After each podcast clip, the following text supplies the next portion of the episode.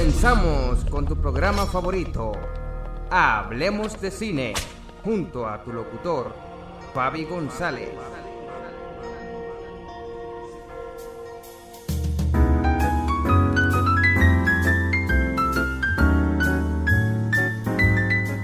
Hola, hola, hola a todos. Bueno, acá estamos de vuelta con la segunda emisión de Hablemos de Cine. Yo soy Fabi González y bueno, los voy a acompañar durante la siguiente hora hablando de lo que más nos gusta, o al menos en mi caso, que es el cine. Así que bueno, estamos eh, presentes en una semana bastante fría, al menos desde aquí en Sudamérica. Así que bueno, nada mejor que un buen café y una buena película, ¿no?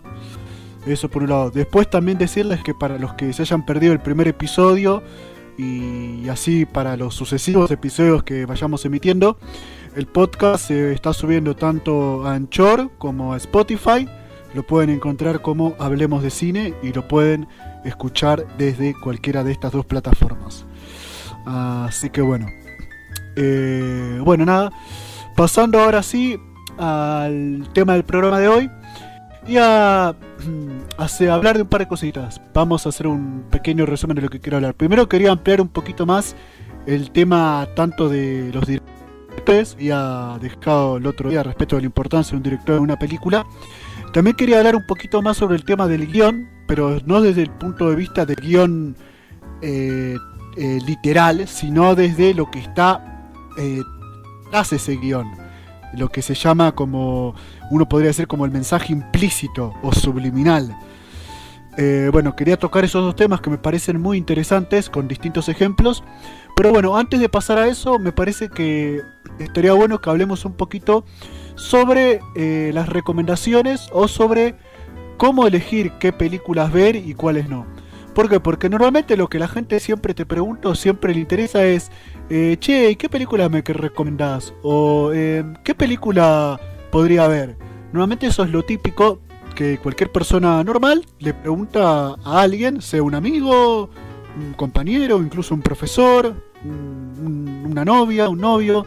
Así que me parece muy interesante tocar un poquito este tema de las recomendaciones y por ahí cómo, cómo a ver, no cómo, cómo elegir qué ver, podría decirse desde un punto de vista, o cómo saber qué ver porque la realidad es que hay cientos y cientos y cientos de miles de películas de todos los géneros, de todas las cinematografías y de, todas las épocas, ¿no? Entonces es medio complicado eh, poder decidirse a ver a veces qué ver. Entonces yo voy a, por lo menos yo voy a dar, qué sé yo, dos, digamos, métodos eh, que me parecen los más interesantes para empezar a ver películas o para empezar a, mirar un poquito más eh, el tema del cine. El primero, que es el que yo no recomiendo tanto al principio, pero puede ser interesante si uno quiere tener un panorama general, es el famoso tema de las. Es el famoso tema de las listas. Eh, ¿Con qué me refiero con las listas? bueno, como, como muchos sabrán, hay páginas como por ejemplo IMDB o Film Affinity o Letterboxd, que son bases de datos de, cine, de cine, series y demás, documentales, aparte que también funciona con redes sociales. Entonces vos en esas páginas podés buscar tranquilamente listas de, películas de una cierta temática. Por ejemplo, vos podés poner en Google 100 eh, Best Pictures, o sea, 100 mejores películas, eh, of Film Noir, o sea, sin IMDB y te van a salir algunas listas de, usuarios más votadas de 100 películas o las 100 mejores películas de cine negro. Y así con muchos otros. También la otro que, otra que se puede hacer muchas veces es ir a los libros. Que hay muchos libros que se recomiendan películas de distintos géneros o temáticas. Como por ejemplo el más famoso de todos estos es el libro que se llama Mil películas que ver antes de morir es, eh, digamos, un libro muy conocido, pero que, nada, obviamente que mil películas es una cosa eh, bestial, ¿no? O, si no, también están las listas de, críticos, eh, de críticos reconocidos o críticos que uno le guste. yo personalmente no recomiendo tanto este modo de buscar películas.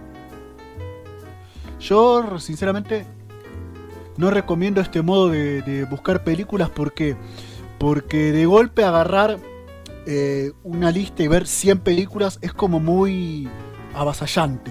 Es como que te impresiona porque vos decís, uy, esto no lo termino nunca o por dónde empiezo y creo que más que ayudarte termina desorientándote un poco. Por eso no me parece la mejor idea buscar eh, una lista de, de, cualquiera de estas formas que dije para empezar a ver películas.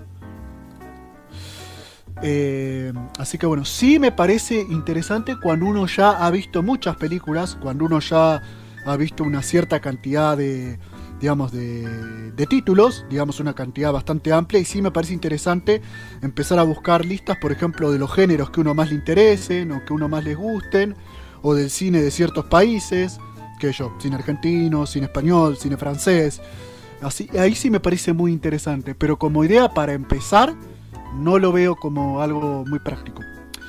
Lo que sí me parece más práctico, y creo que esta es la mejor forma en que uno puede iniciar su propio camino en ver películas, es en lo que hacemos eh, prácticamente todos, o la gran mayoría, cuando empezamos a ver cine. Es empezar a buscar las películas por los actores. Básicamente, vos viste una película de Brad Pitt, empezás a ver en qué otras películas trabajó Brad Pitt. Vos viste una película, no sé, de Meryl Streep, te gustó cómo actuó Meryl Streep, te gustó la película, empezás a buscar más películas donde actuó Meryl Streep. Esta es la forma habitual en la que la mayoría de nosotros empezamos a ver películas. La mayoría empezamos a ver por los actores, porque como dije en el primer episodio, los actores siempre son la cara visible de las películas. Son la cara más, más representativa, son la portada del libro, podría decirse. Entonces es lo que a uno más rápido le queda. Me parece un método interesante porque si bien no es el ideal para ver una película de una forma, digamos, si queremos eh, coherente, unas películas, sí creo que está bueno porque así, sin darte cuenta, de a poquito vas a ir introduciéndote más en distintos tipos de películas, en distintos tipos de géneros, en distintos tipos de cine, etc. Y así a poco te vas a ir animando más. Así que a mí por lo menos este me parece el mejor método de empezar a ver películas, de empezar a verlas por los actores. ¿Te gusta Brad Pitt? Bueno, empezás a buscar otras películas donde trabajó Brad Pitt y las mirás.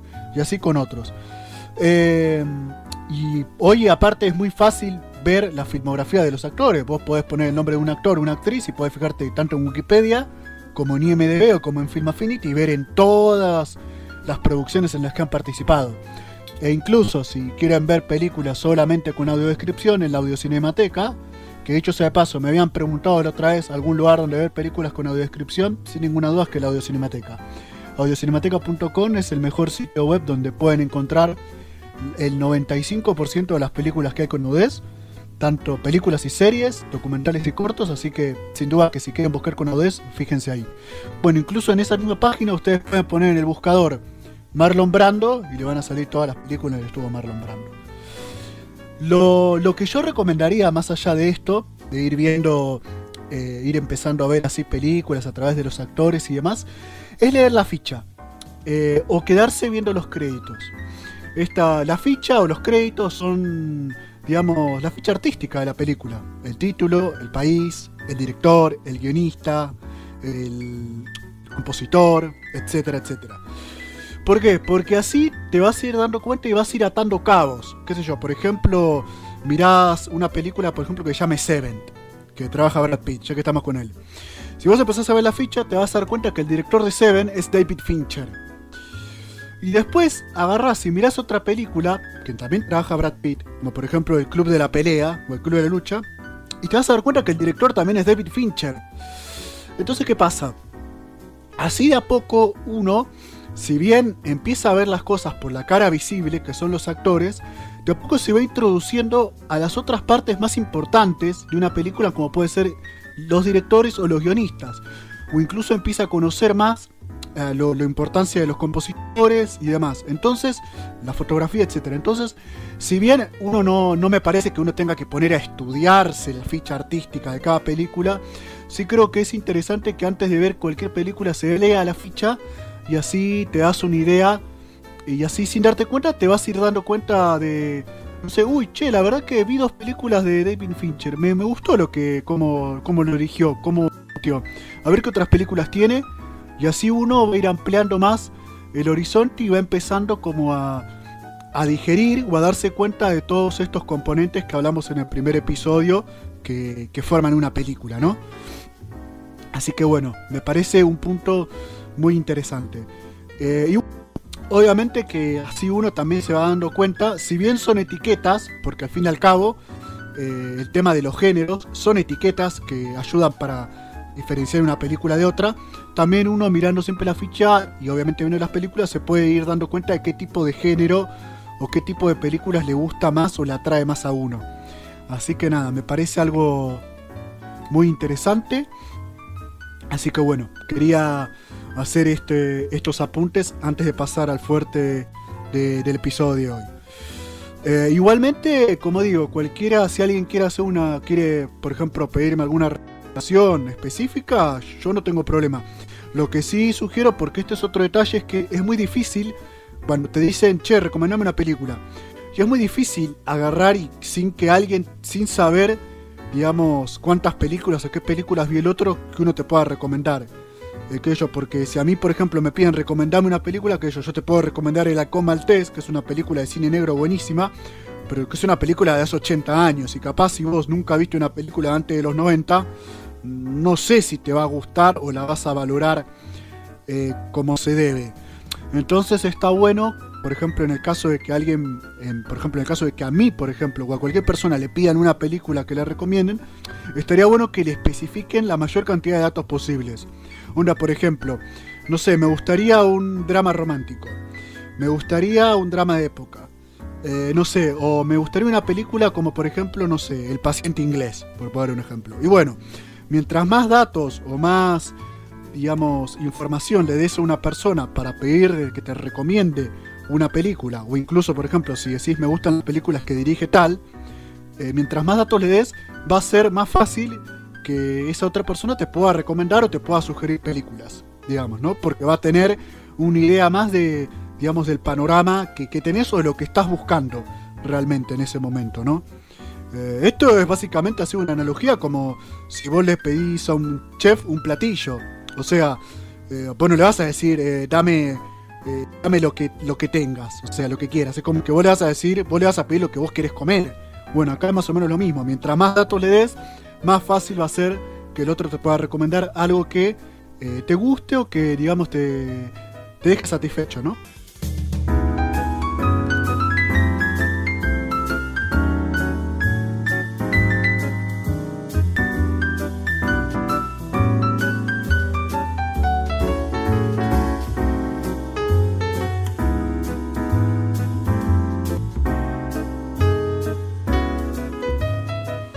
Bueno, acá estamos de vuelta con el segundo bloque de Hablemos de Cine. Y nada, después de hablar un poquito de, las recomendaciones de pelis, vamos a pasar al segundo tema que era...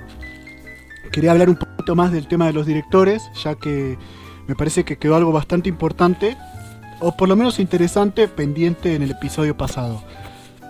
Eh, sea de paso, las pelis que yo voy a ir a nombrar ahora, tanto ahora cuando toque este tema de los directores como el tema después de los guiones, eh, son pelis que yo recomiendo a cualquier persona, así que si alguno quiere ir eh, recordándolas, yo por lo menos las recomiendo. Así que bueno. Eh, la semana pasada les, decía que normalmente al director se lo considera el autor de una película.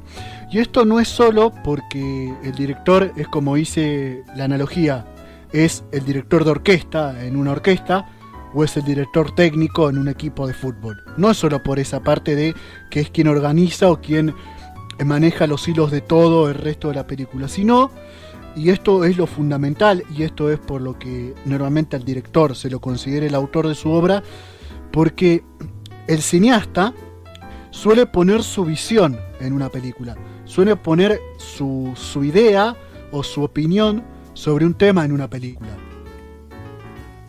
¿Esto qué quiere decir?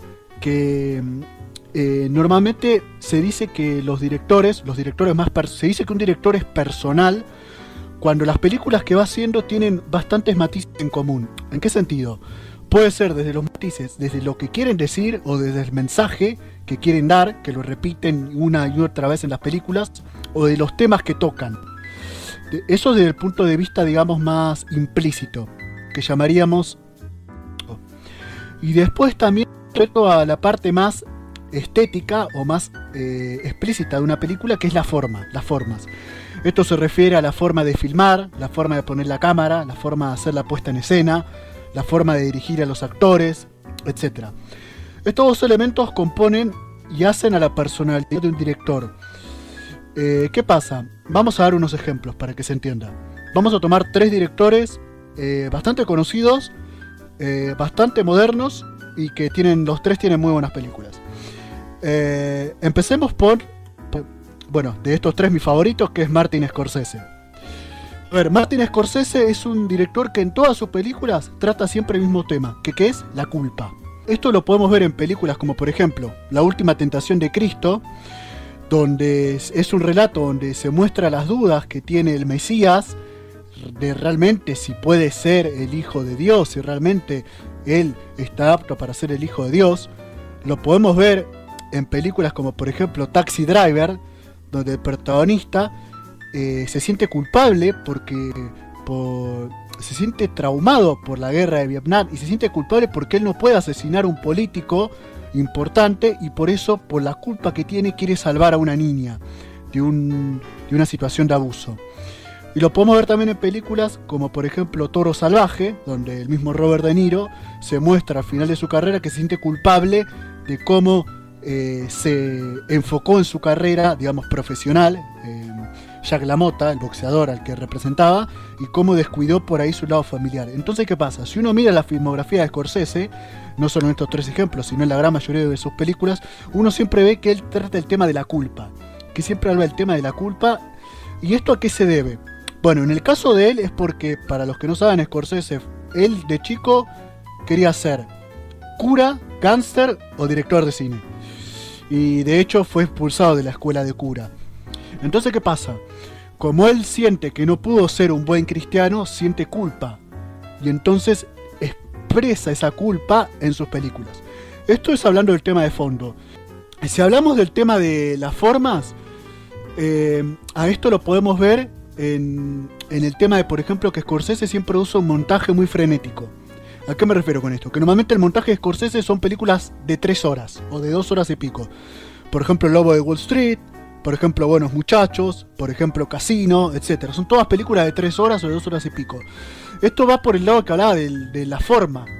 Eh, él usa un montaje donde que se le llama frenético porque si bien sus películas son largas y se desarrollan bien, son películas que siempre van para adelante, que no, no, no son películas lentas, sino que son películas que siempre avanzan y por eso es muy difícil, al menos según mi opinión, que te aburran. El ejemplo más claro por ahí para que es una peli que muchos han visto es el Lobo de Wall Street, ¿no? Por ejemplo. Bueno, pasando a otro ejemplo para ver... Eh,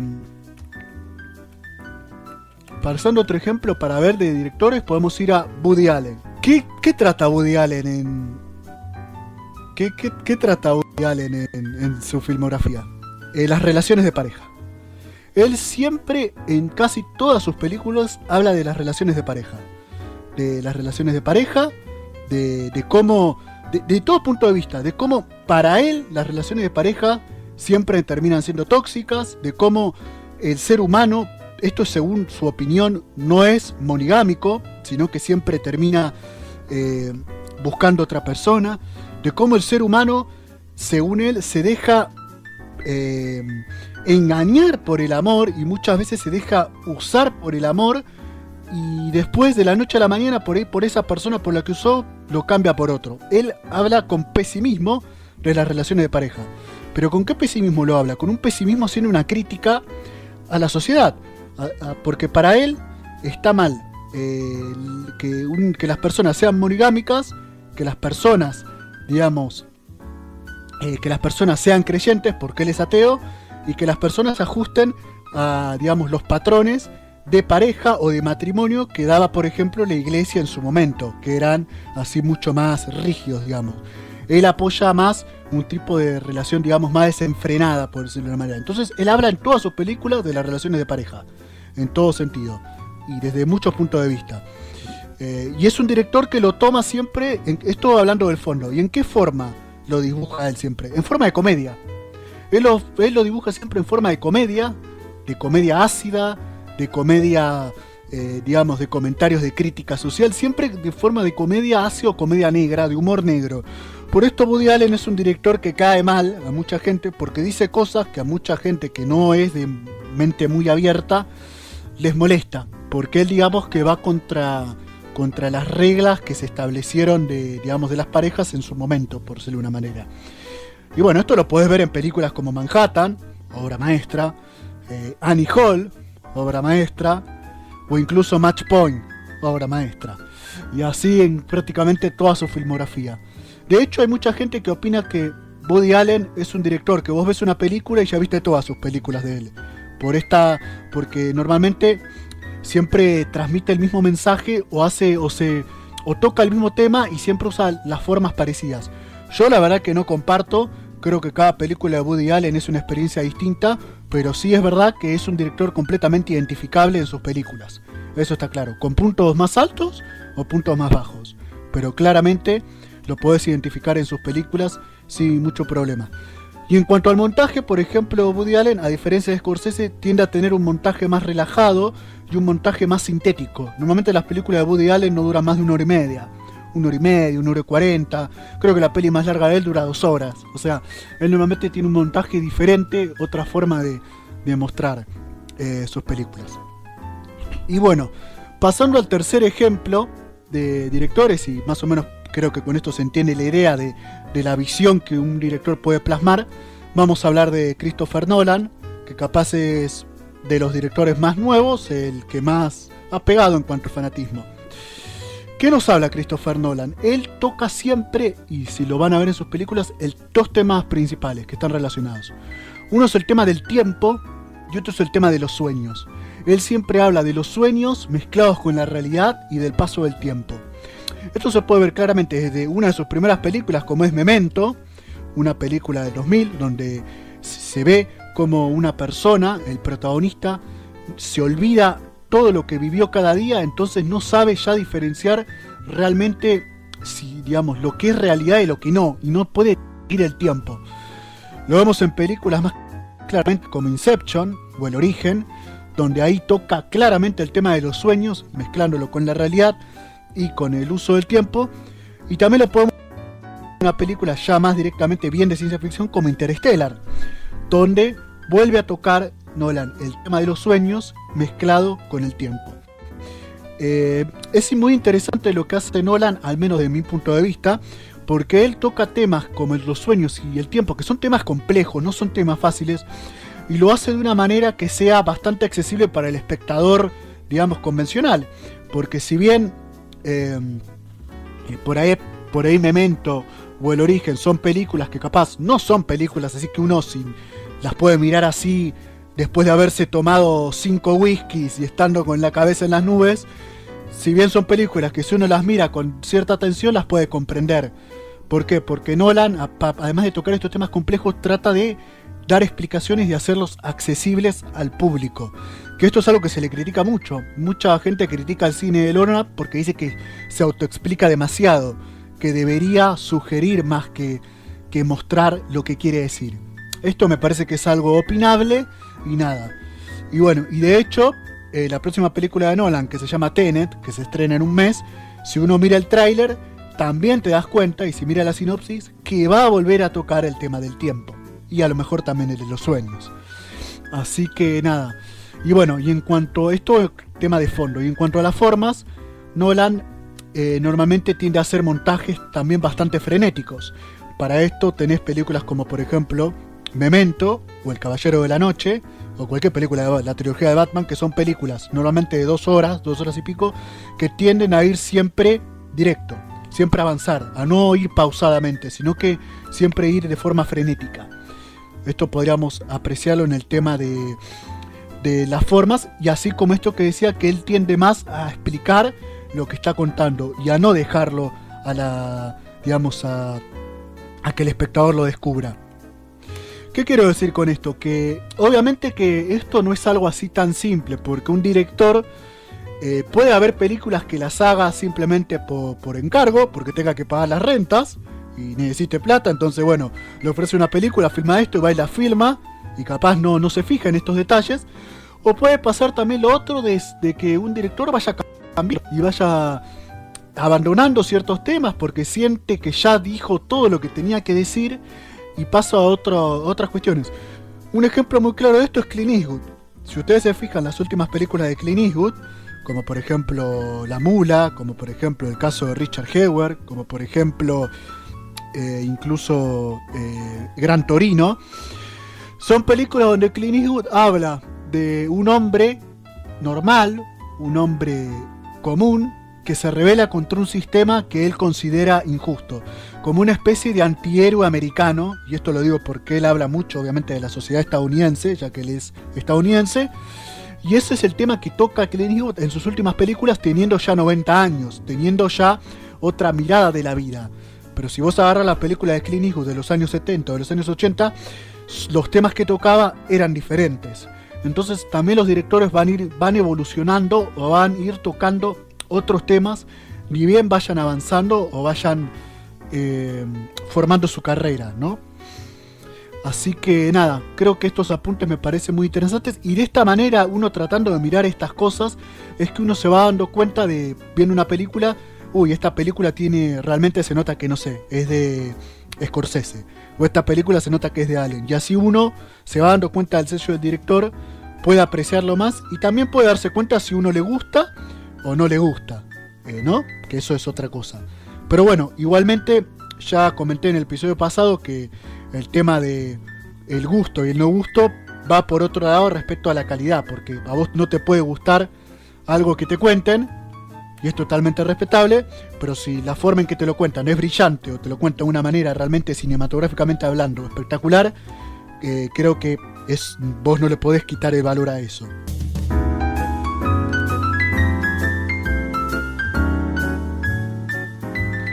Bueno, acá venimos con otro bloque de Hablemos de Cine. Así que nada, después de hablar, de tocar el tema de los directores, vamos a pasar a lo otro que quería hablar respecto al tema de los guiones. Bueno, como les contaba la semana pasada, el guion cinematográfico es en cierta manera el esqueleto de una película. Porque no es que solo contiene los diálogos o las escenas de la misma, sino que tiene muchos otros detalles, como el ambiente, incluso donde se va a poner la cámara, etcétera. Pero ¿qué pasa? Em, muchas veces, por una cuestión cinematográfica, digamos, eh, las películas eh, no son únicamente el guion. ¿A qué me refiero con esto? Que muchas veces las películas quieren decirnos algo o quieren mostrarnos algo o criticar algo eh, a través de una historia o a través de un guion. Es como que usan la trama como una especie de de, caparazón sobre algo que quieren decir o algo que quieren contarnos. Esto pasó desde siempre la historia del cine. ¿Y por qué pasa? Por diversas razones. Primero porque muchas veces eh, los mensajes que se quieren dar a través de un guion son muy ácidos o son muy fuertes y eso y ponerlo de forma tan directa puede acarrear que la película sea censurada o que no sea financiada. Porque un detalle importante que hay que tener en cuenta en el cine es que aunque el cine es un arte, a diferencia de otras artes como por ejemplo la escritora, la, escritura, mejor dicho la literatura o la música, el cine es un arte cara.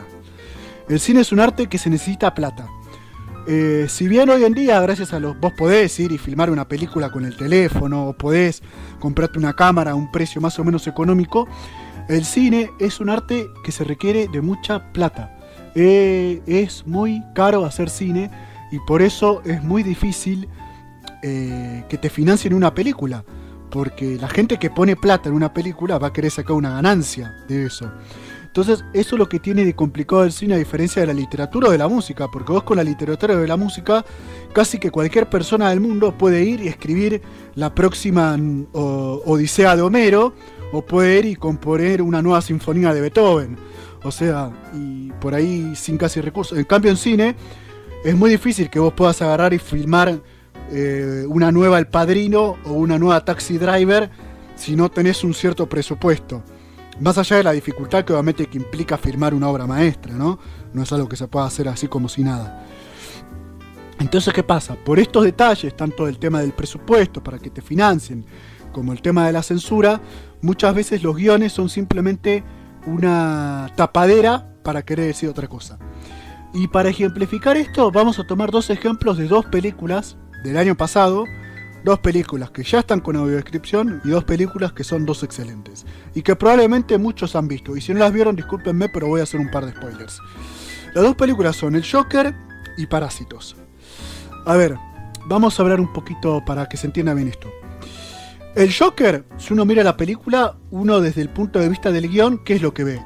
Ve la transformación de una persona con problemas psicológicos, con problemas psiquiátricos, de una persona que le va mal en la vida, en el trabajo, como en las relaciones y demás, en su transformación, en su camino a la locura, en cómo se termina llegando a la locura, que está representado en la figura metafórica del Joker.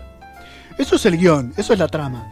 Pero ¿qué es lo que no quiere decir la película? ¿Qué es lo que el director nos quiere mostrar a través de la película. Lo que nos quiere mostrar es una crítica a la sociedad. En este caso específicamente a la sociedad norteamericana. Podemos tomarlo como una crítica para toda la sociedad en general, pero puntualmente él critica a la sociedad norteamericana.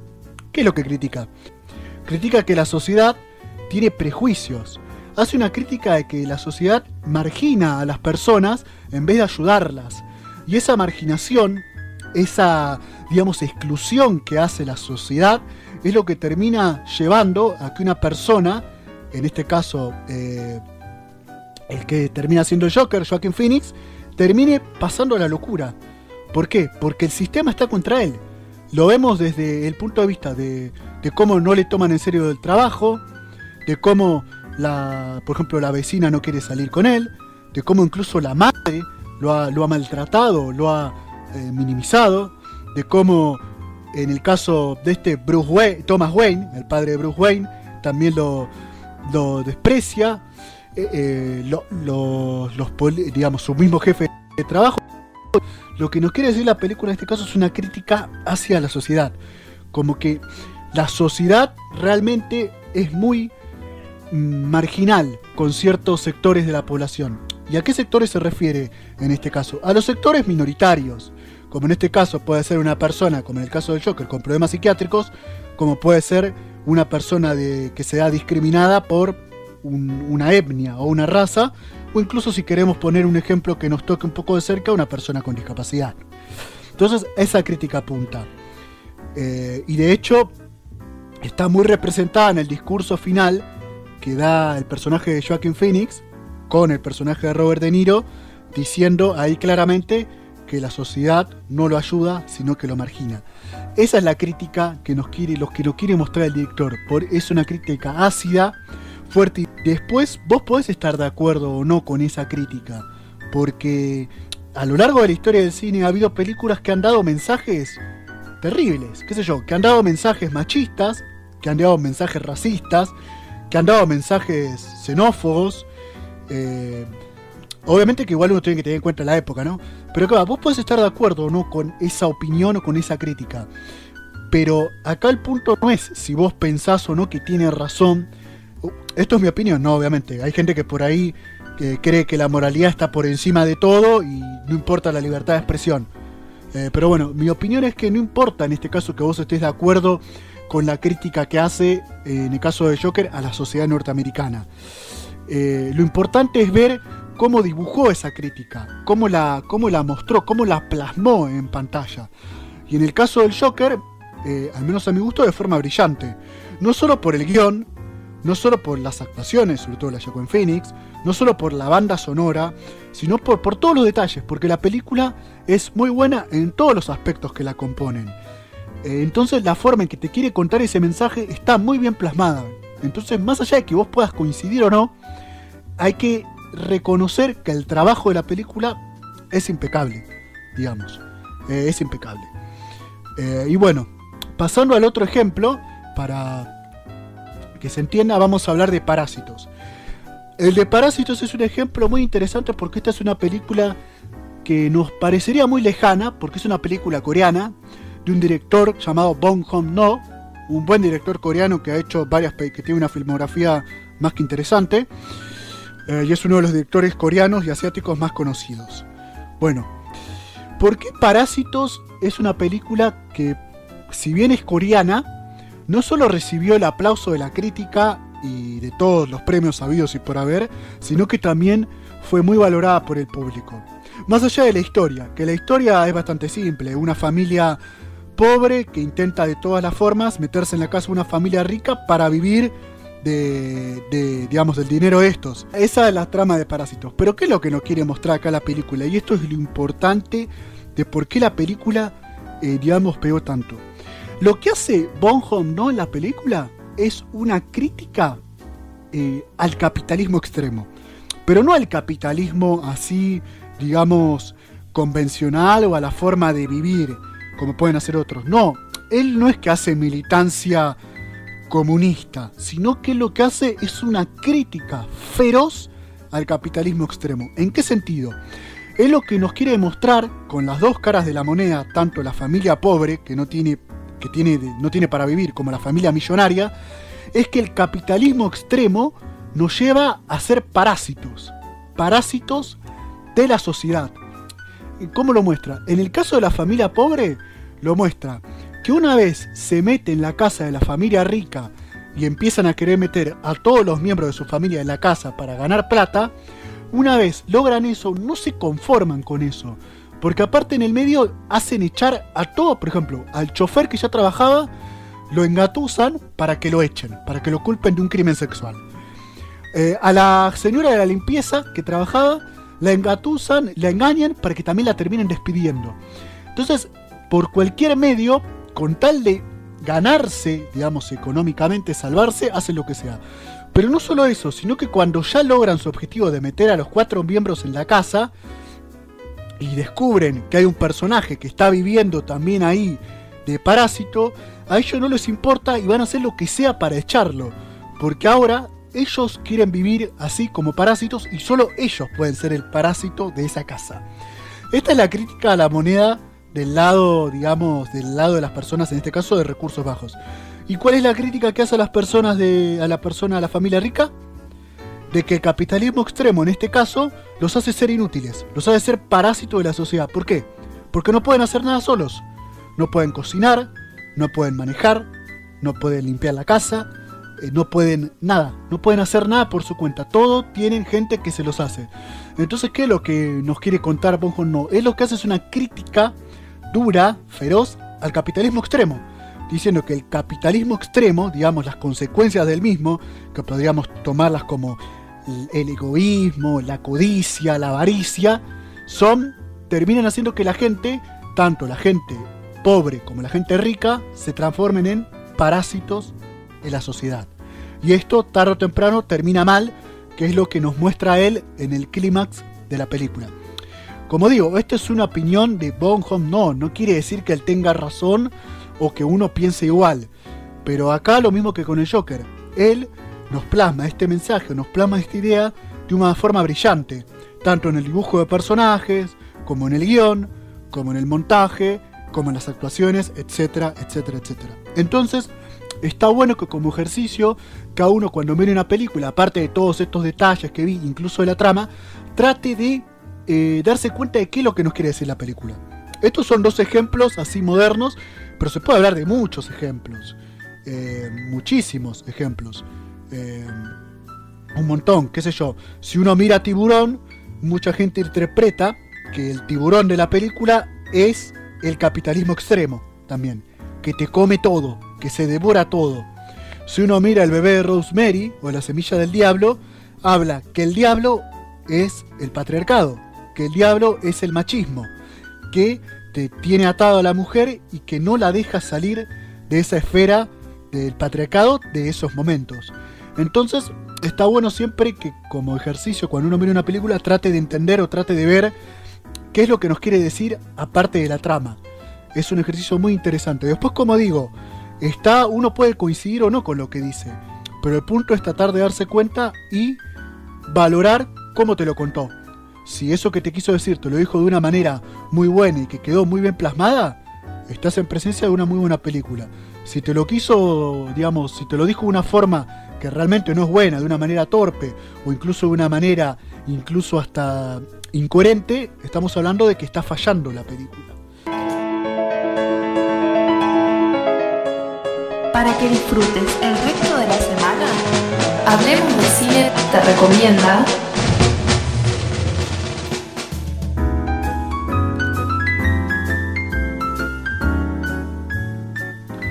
Bueno, acá estamos ya con la última parte del programa, que es lo que mucha gente quiere, que son recomendaciones de películas. Bueno, aparte de las pelis que fui mencionando a lo largo del episodio, que obviamente las recomiendo mucho, como sobre todo estas últimas dos, como son el Joker y Parásitos, que ambas están con audiodescripción, si lo prefieren y las pueden encontrar en audiocinemateca.com. Vamos a dejar tres recomendaciones de los tres directores de los que hablé, que ya las mencioné un poquito igual al pasar, pero vamos a acomodarlas un poco para que quede claro. Eh, o sea que voy a recomendar una película de Woody Allen, una película de Christopher Nolan y una película de Martin Scorsese. Eh, de Christopher Nolan recomiendo El Origen o Origen, eh, porque también está con una descripción y la pueden encontrar como Origen, que es una película de ciencia ficción que es con bastantes elementos de thriller. Básicamente es un thriller de ciencia ficción, podríamos definirlo, y donde toca todo esto que dije, el tema respecto al tema de los sueños y el tiempo. Y lo hace con el montaje que gusta Nolan de una forma bastante frenética, donde siempre la película va para adelante. Y con una trama, si bien compleja, una trama que se explica bien y que se puede entender sin tener que estar, digamos, quemándose tanto la cabeza. Así que de Christopher Nolan recomiendo El origen de 2010. De Woody Allen recomiendo una película que para mí es la mejor película de Woody Allen y que también está con una descripción que se llama Manhattan. Donde Woody Allen en una hora y media nos habla de su visión básicamente de las relaciones de pareja. En este caso hablándonos de dos parejas que son amigas. Manhattan la recomiendo porque es una comedia eh, comedia romántica, eh, pero no una comedia romántica como ustedes imaginan, sino una comedia romántica del estilo de Woody Allen, donde no deja cabeza sin cortar, donde hace críticas, habla directamente del sexo, habla directamente de, la infidelidad, habla directamente de, lo, histérico que puede llegar al ser, ser el ser humano, de lo neurótico que puede llegar a ser una relación. Entonces es una película que recomiendo mucho y dura solo una hora y media y tiene un humor muy ácido, muy directo, pero que al menos si uno lo sabe apreciar es muy bueno. También está con audiodescripción.